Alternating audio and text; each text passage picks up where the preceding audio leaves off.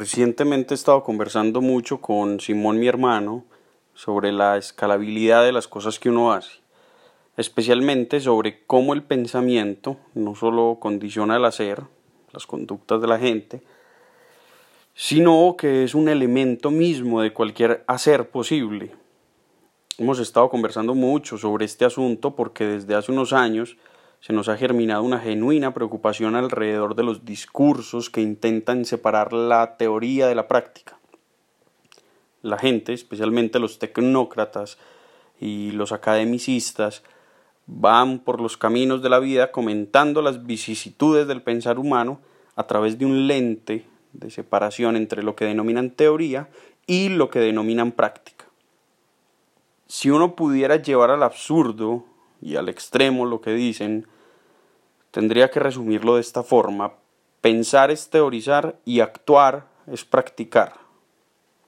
Esa es una idea muy tonta, tontísima y peligrosísima como todas las tonterías, pero no tan tonta como la que es la idea más tonta de la historia de las ideas.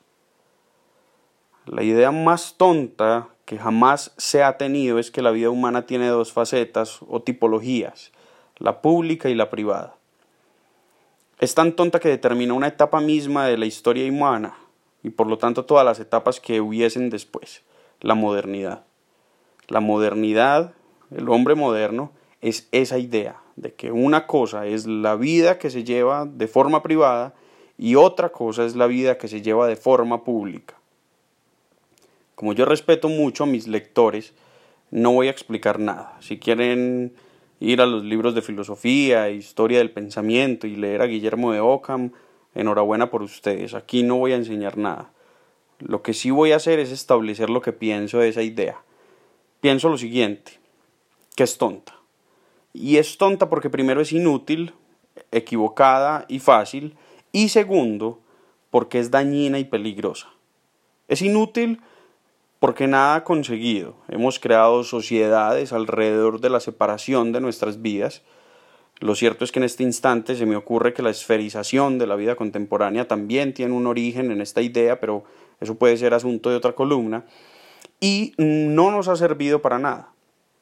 Al contrario, si a algo pudiéramos achacarle la pauperización de la vida humana, las crisis morales y cualquier otro mal social sería esta idea es equivocada porque así no es la vida humana. Una cosa es que se tenga intimidad, que es un concepto bellísimo, y otra muy distinta es que la vida humana sea una privadamente y otra públicamente. El error fundamental que padece esta idea hace que se propague pandémicamente. Esos sí son virus peligrosos todo el mundo empieza a pensar así precisamente porque pensar erróneamente es mucho más fácil que pensar acertadamente. Es fácil porque cualquiera puede llegar a pensarlo. Cualquiera puede sentarse tres minutos en el sillón de la sala de la casa y decir, el que soy mientras estoy sentado en este sillón es diferente al que fui ayer mientras me embrutecía en aguardiente en la cantina de la esquina. No es ni compleja ni complicada, es una idea de esas que vienen del sentido común, las tontas. Es dañina porque fundó la modernidad, el peor de todos nuestros males. Y es peligrosa porque enloquece al hombre.